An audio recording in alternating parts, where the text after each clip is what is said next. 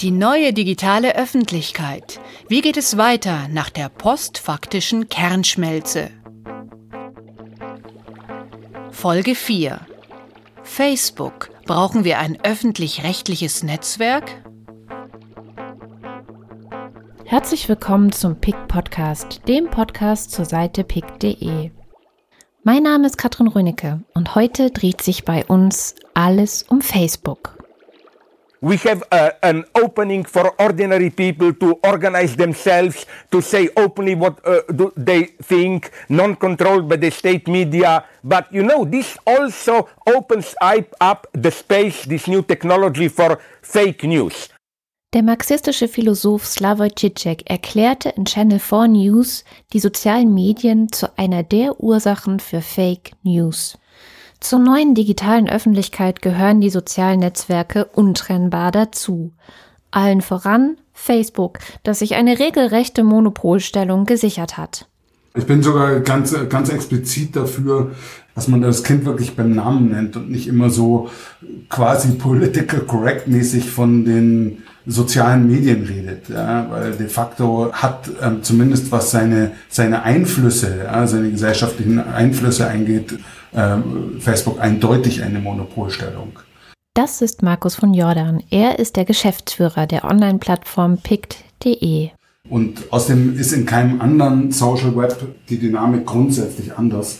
Deshalb kann man, finde ich, mit gutem Gewissen über Facebook reden, muss nicht immer über Social Media reden. Was ist eigentlich so toll an Facebook, dass es sich auch dermaßen als Monopolist durchsetzen konnte? Also ich glaube, der wichtigste Grund ist natürlich genau, dass es eigentlich ja das erste große Kurationsmodell war. Ja? Also es war eben das erste Mal, dass irgendwie für jeden verfügbar wurde, ohne jetzt selber sich alles im Netz zusammenzuklauben, eine ähm, zufällige Aneinanderreihung von in unterschiedlichsten Inhalten aus unterschiedlichsten Quellen.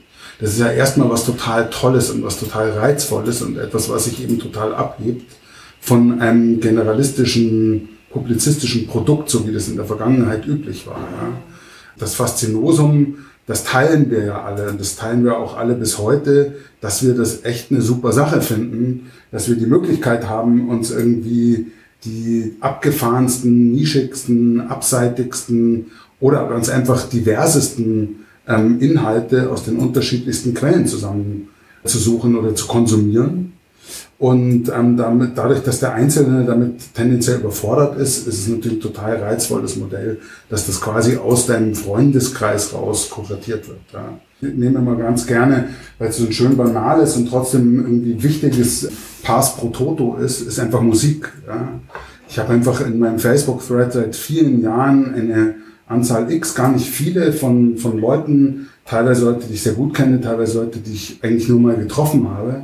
Und wo ich aber einfach weiß, dass die richtig Ahnung von Musik haben und irgendwie mit Musik so umgehen, dass es mir irrsinnig interessant ist. Und die spielen tatsächlich eine große Rolle bei der Art und Weise, wie ich mich äh, als Konsument pa passiv in der Musikwelt bewege ja? und was ich Neues lerne und mitbekomme. Ich höre jetzt nicht mehr so viel Radio und kann ich mir im Plattenladen rumhängen, so wie früher. auf die Methode kommen aber immer wieder großartige Sachen bei mir reingeschneit. Ja, aber das klingt doch ziemlich super. Wo ist denn jetzt genau das Problem? Ich glaube, die Dynamik, die, die Toxik, die da entsteht, stammt einfach daher, dass ähm, Facebook ähm, jetzt mal ganz ohne Wertung erstmal, aber jetzt sozusagen ein archaisch-kapitalistisches Modell auf Kommunikation anwendet. Ja? Nämlich quantitative Messachsen dafür entwickelt hat, was performt und was nicht performt in diesem Algorithmus. Und das sind im Wesentlichen bekanntermaßen, ist es eben der Klick, der, ähm, der Schnelle, also das Like und der Share. Ja. Was eben, wir wissen es ja alle nicht genau, aber offensichtlich maßgeblich darüber entscheidet, was wie gut performt und wie stark wieder weiter gesehen wird. Und diese rein quantitative Metrik, ja, diese sofortige Messbarkeit die sozusagen wird dadurch hochstilisiert zur Qualität dieses Inhaltes, hat aber natürlich de facto inhaltlich betrachtet mit der Qualität überhaupt nichts zu tun. Und das, das, das macht die Sache so gefährlich dann. Also, weil natürlich die Menschen, die Organisationen, alle, die irgendwie mit Facebook arbeiten, verstehen und lernen einerseits, wie sie mit ihrem Inhalt, mit dem, was sie kundtun, auf Facebook umgehen müssen, damit es performt, nämlich tendenziell polarisierend damit umgehen müssen, schwarz oder weiß, extreme Positionen, sehr empört, sehr lustig, sehr traurig, auf jeden Fall sehr, keine Grautöne, keine Fragezeichen, ist alles keine Währung auf Facebook, das lernen sie, ja, dass sie aktiv so reinrufen in diese, in, in diese Kanäle. Aber natürlich macht es auch andersrum was mit ihnen. Ja. Also es beeinflusst natürlich deine, deine Denke, deine kommunikative Empathiefähigkeit, deine Debattenfähigkeit, deine Kompromissfähigkeit auch, wenn du die ganze Zeit derartige Inhalte konsumierst. Was genau es mit uns macht, das bemerken wir vielleicht gar nicht. Es spielt sich eher in unserem Unterbewusstsein ab. Was wir auch nicht bemerken, wenn wir auf Facebook rumhängen, ist, wie das Unternehmen unsere Daten absaugt. Adressdaten, Face Recognition, Verhaltensanalyse zu Werbezwecken. Seit Jahren beklagen vor allem Datenschützer, dass Facebook sich nicht an deutsche Datenschutzgesetze halte. Dass das Unternehmen seinen Europasitz in Irland hat, macht die Sache nicht gerade einfacher. Matthias Spielkamp ist der Herausgeber von iRights einer Internetplattform rund um Rechtsfragen in der digitalen Welt. Er kommentiert die Konflikte, die Facebook mit deutschen und europäischen Recht hat, so. Es ist unfassbar vertrackt. Es ist tatsächlich auch für Experten ein ganz, ganz schwieriges Problem. Es ist ja im Moment so, dass zum Beispiel der hamburgische Datenschutzbeauftragte Facebook untersagt hat, äh, die Daten von WhatsApp zu übertragen, ja, weil der sagt, das ist nach deutschem und europäischem Recht nicht in Ordnung. Und da werden mehrere hundert Seiten starke ähm, Schriftsätze ausgetauscht zu diesem Thema. Das heißt, das ist auch für Experten ein extrem schwierig zu durchschauendes Thema. Und das ist ja für uns eben immer auch die große Herausforderung, das überhaupt noch verständlich zu machen. Aber die ganz wichtige Frage, die auch dahinter steht, ist und die äh, ebenso schwierig zu beantworten ist wie die Rechtsfragen, was wollen wir denn eigentlich? Ja, mhm. denn äh, beim Thema Facebook und Datenschutz ist, glaube ich, bei ganz vielen in Deutschland sofort die Vorstellung da, die dringen in meine Privatsphäre ein, die machen mit meinen Daten alles Mögliche, was sie nicht machen sollen und ich bin dem ausgeliefert. Und das liegt daran, dass das so eine Erzählung ist, die in den Medien eine große Rolle spielt. Facebook ist diese böse, riesige amerikanische Plattform und wir sind alle kleine deutsche Individuen, die nichts dagegen unternehmen können. Und was dabei schnell außen vor bleibt, ist, dass ja diese ganzen kleinen Deutschen, äh, die dagegen angeblich nichts unternehmen können, aber alle diese Nutzungsbedingungen akzeptiert haben und alle dabei sein wollen und alle auch Nutzen darin sehen. Das ist zweierlei. Das eine Argument, das steht schon ein bisschen auf schwachen Füßen, weil man ja immer sagen kann, was ist denn die Alternative? Ja, kann ich denn, ist das nicht Vogel friss oder stirb? Kann ich denn wirklich woanders hingehen? Es gibt kein alternatives Social Network dieser Art.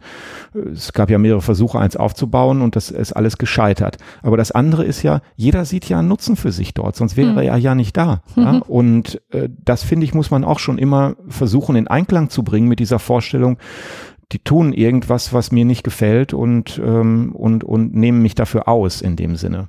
Die tun irgendwas. Aber was genau tun sie eigentlich, außer Daten zu sammeln? Was wir auf Facebook sehen und was nicht, das bestimmen Algorithmen. Eli Parisa, der Autor des Buches Filterbubbles, hat versucht zu erklären, was genau hier passiert. I'm progressive politically, big surprise, but I've always, uh, you know, gone out of my way to meet conservatives. I like hearing what they're thinking about. I like seeing what they link to. I like learning a thing or two. And so I was kind of surprised when I noticed one day that the conservatives had disappeared from my Facebook feed.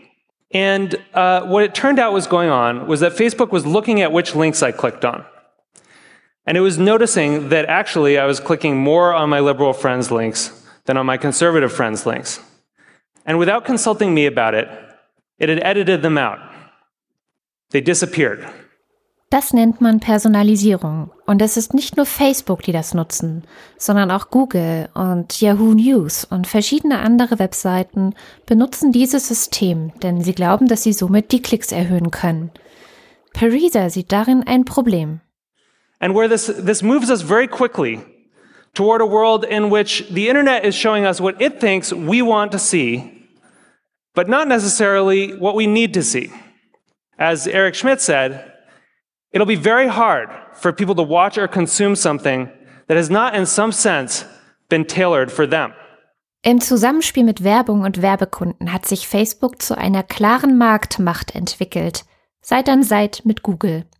Am besten verkauft sich, was geklickt wird und seien es Fake News. Der Fall des geflüchteten Anas Mudamani, dessen Selfie mit Bundeskanzlerin Merkel der Anfang einer schlimmen Kampagne gegen den 19-Jährigen war, könnte wegweisend dafür sein. Wiederholt wurden Bildmontagen von ihm auf Facebook geteilt, die ihn als Attentäter von Paris, Brüssel und anderen terroristischen Akten ausgaben. Diese gefälschten Bilder wurden vielfach geteilt. Modamani erhielt sogar Drohungen. Facebook beharrt aber, dies sei kein Verstoß gegen die Gemeinschaftsstandards der Plattform. Aber ernsthaft, trägt Facebook nicht auch die Verantwortung dafür, wenn die Plattform genutzt wird, um anderen zu schaden? Muss oder besser gesagt sollte es sich hier nicht verantwortlich zeigen? Das sind ja zwei, das sind ja zwei völlig unterschiedliche Fragen. Ich möchte trotzdem einen Satz vorwegschieben und zwar den, dass das jetzt hier zum Beispiel schon überhaupt nichts mehr mit Datenschutzfragen zu tun hat. Ja, weil äh, finde ich jedenfalls auch oft der Fehler gemacht wird, dass diese unterschiedlichen Fragestellungen vermengt werden. Ja, Facebook ist einerseits die Datenkrake, andererseits ist es die Verbreitungsplattform für Fake News. Es ist die Schleuder für Hate Speech und so weiter. Ja, man kann sich diese Vorwürfe alle im Einzelnen anschauen, aber was man vor allen Dingen erstmal machen sollte, ist auseinanderzuhalten, dass es da um unterschiedliche Fragestellungen geht. Und diese Persönlichkeitsrechtsverletzung, wenn es denn eine ist, von jemandem wie dem ähm, ehemaligen Flüchtling, um das mal so auszudrücken, die, die ist davon halt völlig getrennt. Die, im Moment ist es so, dass die rechtliche Verantwortung ähnlich ist wie die bei anderen Plattformen oder bei anderen Anbietern. Ähm, es gibt in Deutschland diesen Grundsatz der Störerhaftung. Das ist ganz interessant. Ähm, viele können sich darunter auch überhaupt nichts vorstellen. Das ist auch ein sel sehr seltsamer Begriff. Das bedeutet, dass die Plattform erstmal nur den Kanal zur Verfügung stellt, um irgendwas zu veröffentlichen. Und wenn jemand dann eine Rechtsverletzung drauf begeht, dann ist nicht die Plattform verantwortlich, sondern immer noch derjenige, der die Rechtsverletzung begeht. Die Plattform muss aber reagieren, wenn sie darauf hingewiesen wird. Also sagt dann zum Beispiel der Herr Modamani, da sind meine Persönlichkeitsrechte verletzt worden. Und dann äh, muss Facebook reagieren. Und die können natürlich auf zwei verschiedene Arten reagieren. Die können einmal sagen, nein, deine Persönlichkeitsrechte sind nicht verletzt worden, also bleibt das da. Oder Sie sagen, oh ja, da ist was passiert, dann nehmen wir es runter. Wenn Sie das tun, sind Sie raus aus der Haftung. Ja, also wenn Sie es runternehmen, sind Sie raus aus der Haftung. Das birgt zum Beispiel auch die Gefahr von einem sogenannten Overblocking, nämlich dass sobald jemand irgendwas äh, da auszusetzen hat, die Sache verschwindet und auch nicht wieder herzustellen ist. Das ist ein Problem bei Facebook. Es gibt viele, viele Beschwerden darüber von Leuten, deren Beiträge verschwinden und die sagen, das hat weder gegen deutsches Recht noch gegen die Gemeinschaftsregeln verstoßen, aber ich habe keine Möglichkeit, das wieder zurückzubekommen. Ja, es sei denn, man ist prominent. Es gibt diesen bekannten Fall von äh, Domian, dem äh, WDR-Moderator, der ähm, sich äh, sehr kritisch zum Papst geäußert hat. Dann ist dieser Beitrag verschwunden. Der hatte aber zu dem Zeitpunkt schon 30.000 Facebook-Freunde und hat dann ordentlich auf den Putz hauen können. Und dann haben die nach echt langem Hin und Her haben die nachher diesen Beitrag wieder zur Verfügung gestellt. Ja, aber wenn dir oder mir das passieren würde, wir wären ziemlich macht machtlos, ja, das wäre weg. Und äh, das heißt, auch das darf man nicht aus den Augen verlieren. Jetzt kommen wir aber wieder zu seinem Fall. Wenn jetzt ganz klar ist, dass das eine Persönlichkeitsrechtsverletzung ist, aber Facebook lässt das stehen, dann kann man dagegen rechtlich vorgehen. Und das hat der Modamani ja auch gemacht. Er hat sich einen Anwalt genommen. Ich finde das auch hervorragend, dass er das gemacht hat. Ja, es muss auch immer diese streitlustigen Leute mit einem Gerechtigkeitsempfinden geben, die dann auch sagen, okay, ich gehe da jetzt dagegen vor. Äh, hat sich also einen Anwalt genommen und der vertritt ihn, glaube ich, ziemlich gut. Und wenn sich dann am Ende herausstellt, wenn das deutsche Gericht sagt, das ist eine Persönlichkeitsrechtsverletzung, dann muss das da runtergenommen werden. Ich muss gestehen, dass mir ein Detail jetzt nicht bekannt ist. Ich habe das nicht in Erinnerung. Äh, und zwar ähm, ist es ja äh, wahrscheinlich so, dass Facebook diesen konkreten Beitrag runtergenommen hat. Also den konkreten Beitrag heißt in dem Fall, die haben einen Beitrag runtergenommen, in dem diese, in dem so eine, ähm, so eine Fotomontage da gezeigt wurde und weigern sich aber gleichzeitig alle Beiträge runterzunehmen, weil sie sagen, sie könnten das nicht und haben in der Gerichtsverhandlung diesen schönen Ausdruck verwendet, wir haben keine Wundermaschine, die das kann. Und äh, da kann ich dann gleich wieder dazu sagen, das ist genau so ein Beispiel, an dem ich ein Riesenproblem habe mit Facebook, weil das für mich einfach eine Lüge ist. Ich sage das ganz klar. Also ich, ich glaube schlicht und ergreifend, dass das gelogen ist, dass die das nicht können. Denn sie können massenhaft Urheberrechtsverletzungen verfolgen und unterbinden. Zum Teil eben auch mit diesem sogenannten Overblocking, also dass auch Beiträge, die völlig legitim sind, von der Plattform verschwinden. Sie können das bei nackten Brüsten, sie können das bei Pornografie und allem Möglichen können sie das. Und in dem Fall behaupten sie, dass sie das nicht können. Und da sage ich, ich glaube euch kein Wort. Ich glaube das einfach nicht. Die wollen das nicht. Ja, die wollen das nicht.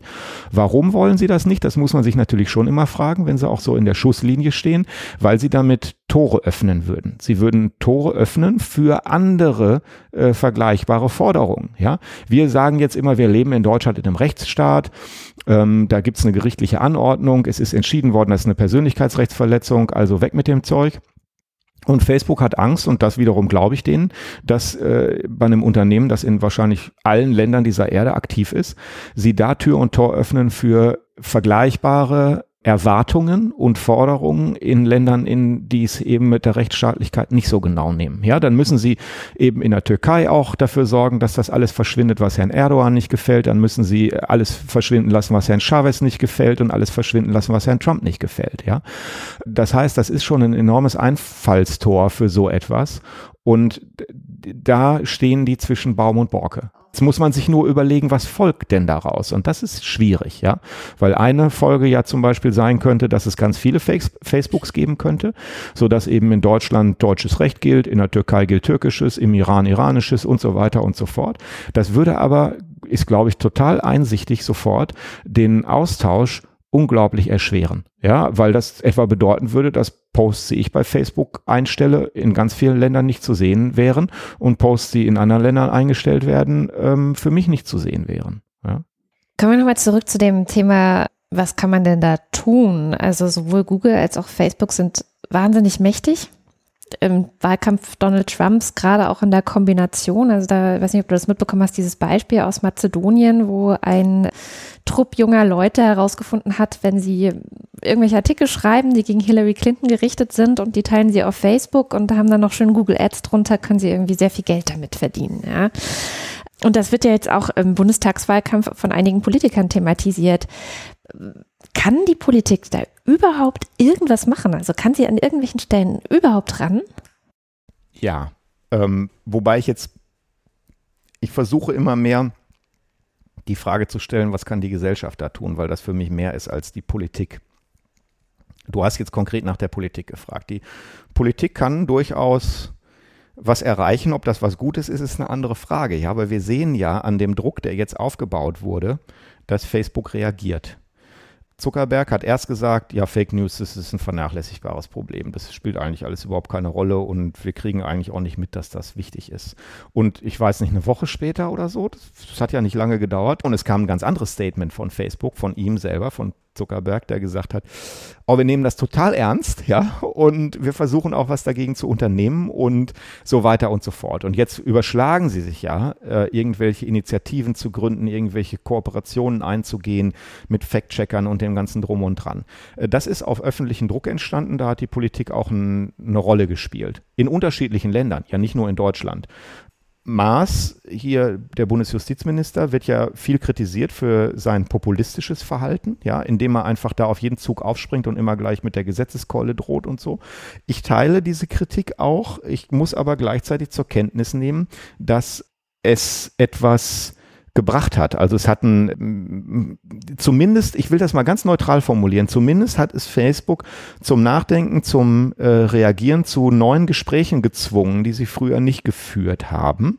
Und da lasse ich jetzt wirklich mal einfach außen vor, äh, ob ich das gut oder schlecht finde, weil die Frage ja, war ja, kann die Politik was erreichen? Und ich denke, ja, die kann was erreichen. Ja, durch äh, Gespräche, dann auch durch vielleicht am Ende immer die Drohung mit der Regulierung, was ja so das härteste Schwert ist, ne? wenn dann also ein Gesetz gemacht wird, dann kann das schon für die Unternehmen äh, große Ungemach bedeuten. Aber ich würde auch immer dafür plädieren zu sagen, die Gesellschaft insgesamt ist viel mehr als die Politik. Und äh, ich glaube, dass gerade auch die Medienschelte da viel dazu beigetragen hat. Äh, das muss Facebook schon interessieren, denn denen wird ja auch ein bisschen die Geschäftsgrundlage nicht entzogen. Soweit geht das nicht, aber madig gemacht, wenn alle Leute den Eindruck haben, das sind irgendwie skrupellose und unmoralische Leute, denen einfach komplett egal ist, äh, welche Hassbotschaften da in der Welt unterwegs sind, welche Fake News da unterwegs sind. Die wollen einfach nur Milliarden und, und noch mehr Milliarden verdienen. Das kann denen jetzt auch nicht egal sein. Können wir also darauf hoffen, dass Facebook sich schon von selbst ändern wird? Oder gibt es Alternativen? Alternativen zu diesem Facebook der Filterblasen, Fake News und Datenschutzverletzungen? Ich, ich, glaube, dass das irgendwie so, also es gibt irgendwie so zwei Arten darüber nachzudenken. Und das eine ist halt irgendwie so ähm, die reine Marktsicht und die andere ist halt irgendwie eine, eine Sicht, die eigentlich auch mal die übliche Sicht war, zumindest in Deutschland, sage ich mal, nämlich dass man über Informationen und über die Art, wie sich Informationen verbreiten, Klammer auf Medien, Klammer zu, ähm, nicht als x-beliebige Ware gedacht hat, ja, sondern irgendwie man auf dem Schirm gehabt hat, na ja, das ist die Art und Weise, wie Medien arbeiten, ist letztlich die einzige Art und Weise, wie massenhaft Erwachsenenbildung funktioniert. Und ähm, davon maßgeblich abhängig ist, wie viele Menschen in welchem Grad in der Lage sind, politisch mündige Entscheidungen zu treffen, wovon die demokratische Debatte und damit die Demokratie an sich nun mal einfach abhängig ist. Ja, das klingt so pathetisch, aber das kann man gar nicht irgendwie äh, äh, harmloser ausdrücken. Ja, es ist einfach so. Für Markus von Jordan ist die Frage nach der Zukunft, ob mit oder ohne Facebook und wie es genau weitergeht, eine der entscheidendsten Fragen der Gesellschaft und der Demokratie. Das ist die Rolle von Journalismus, das ist die Rolle von Medien. Ja? Und es ist keine beliebige Ware. Und ich gehöre zu der konservativen Zunft auf, dass wir ja als Gesellschaft mal grundsätzlich das Recht haben, äh, uns darüber Gedanken zu machen, wie muss der Informationsmarkt denn sein, ja, damit er für uns funktioniert, ja, damit er für uns als ähm, Gesellschaft, die gerne demokratisch und pluralistisch bleiben will, damit er funktioniert dafür. Ja. Und wenn wir das tun, dann kommen wir ganz schnell da an, dass er nicht funktioniert, wenn ein Unternehmen ähm, wie Facebook, wenn wir dem ein Monopol für die Distribution von Informationen überlassen. Ja. Und dabei sind jetzt solche Themen wie Fake News oder wie Filterblase sind sozusagen ein, sind wichtige Themen. Ja. Das wichtigste Thema ist ja da eigentlich noch gar nicht angeschnitten, nämlich die Manipulierbarkeit von öffentlicher Wahrnehmung und davon, dadurch auch von öffentlicher Meinung. Ich gehöre nicht zu den Leuten, die sagen, dass Facebook das schon tut. Ich gehöre aber zu den Leuten, die sagen, dass sie es könnten, längst. Ja. Und das ist eine Situation, die ich sage, die ist halt einfach demokratisch, politisch betrachtet unhaltbar. Punkt. Ja. Und das ist, interessiert mich jetzt erstmal mehr als alle anderen Fragen, die man sich vielleicht stellt, wenn man sagt, ja, wie könnte eine Alternative zu Facebook irgendwie neben Facebook existieren oder an Facebook vorbeisegeln, sondern erstmal muss man feststellen, andersrum, aus einem anderen Blickwinkel, dass das, was da jetzt gerade steht, ist nicht akzeptabel. Ja? Äh, Sigmar Gabriel darf mich seit Jahren mit Supermarktmonopolen langweilen. Ja? Und währenddessen schauen wir irgendwie völlig passiv zu, wie da sich eben ein Informationsdistributionsmonopol immer weiter ausweitet. Wir finden immer wieder in großen und in kleinen Rahmen, dass das halt so ist. Ja? Und das halte ich halt äh, auf jeden Fall für völlig unhaltbar. Das heißt, es geht gar nicht so sehr um Alternativen, weil die ja anscheinend sowieso sehr wenig Chancen nur haben, neben Facebook überhaupt zu existieren, sondern es geht darum, zu regulieren und politisch das Zepter auch in die Hand zu nehmen was, was ist denn die Alternative dazu? Ja? Also äh, das verstehe ich ja gar nicht. So, jetzt kann es verschiedene Dinge heißen. Es kann heißen, dass äh, Politik sich ermannt gegenüber Facebook und ähm, sozusagen bestimmte Standards definiert und sagt, einfach zwanghaft sagt, wenn ihr auf diesem Markt, in dieser Gesellschaft diese Rolle spielen wollt und aktiv sein wollt, dann gibt es die und die Abnahmen dafür. Ja. Sonst können wir das euch auf Dauer nicht machen lassen, weil uns sonst einfach die demokratische Kontrolle über eine, einen viel zu wichtigen Bereich entgleitet. Und die andere Möglichkeit ist, dass man halt mal darüber nachdenkt, ob man vielleicht nicht einen Ersatz und auch nicht einen ähm, genauso großen zwangsläufig Konkurrenten wie Facebook schafft, ja? aber dass man einfach Alternativen, dass man Gegengewichte schafft. Mhm. Ja? Die können ja auch ko die können ja auch koexistieren. Ja? Da stelle ich mir vor, dass das unter Umständen eben, äh, also das ist jetzt voll ins Blaue geschossen, aber auf jeden Fall etwas ist, was irgendwie politischen Support, politische Garantie braucht mhm. und im Zweifelsfall eben eine geeignete Aufgabe ist für den 8 Milliarden Dampfer öffentlich-rechtlich. Ja, ich wollte gerade sagen, brauchen wir ein öffentlich-rechtliches Netzwerk? Ja, ja, wahrscheinlich. Ich würde einfach mal sagen, ja. Und ähm, dann würde ich gerne ohne Denkverbote drüber nachdenken und reden und ohne dass irgendwelche tatsächlich viel schlaueren Menschen als ich, was jetzt einfach äh, digitale Realität angeht, immer sofort schreien, ach nein, wie naiv und ach nein, wie regulativ und es geht alles nicht. Also ich würde einfach gerne mal in Ruhe drüber debattieren und nachdenken und ähm, dann schon auch mit in diese Diskussion einbringen dürfen, dass halt irgendwie das öffentlich-rechtliche und die großen privaten Verlage in Summe ja doch immer noch ein, ein gewisses äh, Informations, also was jetzt den Rohstoff angeht, ein gewisses Informationsmonopol haben. Mhm. Ja. Und wenn die sich sozusagen einigen könnten auf, ein, auf eine ähm, digitale Umwelt für ihr Produkt, ja, für ein, äh, eine, eine digitale Struktur, in der ihr Produkt ähm, zu den Menschen kommt, ja, die für sie eben voll einsehbar ist, die für sie ähm, fair und transparent arbeitet, auf der sie selbstbestimmt arbeiten können, ja, dann bin ich mir eigentlich ziemlich sicher, dass das vielleicht nicht innerhalb von zwei Jahren an Facebook vorbeisegelt, aber dass es natürlich sehr schnell in den Bereich kommen würde, wo das eine, ähm, auch am Markt eine reelle Koexistenz ähm, führen könnte neben Facebook. Mhm. Und das ist eigentlich das, glaube ich, in welche Richtung man denken muss. Wir haben gesehen, dass sich am Fall Facebook eine ganze Bandbreite der Probleme mit der neuen digitalen Öffentlichkeit zeigen. Neben harten Datenschutzfragen finden sich, in Anführungszeichen, weiche gesellschaftliche Fragen. Wie wollen wir informiert werden? Wie können wir fair im Netz kommunizieren? Wer trägt Verantwortung für die Dinge, die in den sozialen Medien Massenverbreitung finden? Matthias Spielkamp hat privat aufgehört, Facebook zu nutzen. Und Markus von Jordan möchte zusammen mit uns allen über die Zukunft möglicher öffentlich-rechtlicher digitaler Medien nachdenken. Das sind zwei sehr unterschiedliche Herangehensweisen, aber beide unterstreichen, dass es sowohl an der Politik als auch an uns selbst liegt, wie die Zukunft gestaltet wird. Und wie genau diese Politik aussehen könnte, darüber wollen wir in der nächsten und letzten Folge der neuen digitalen Öffentlichkeit sprechen. Vielen Dank für die Aufmerksamkeit und bis dahin.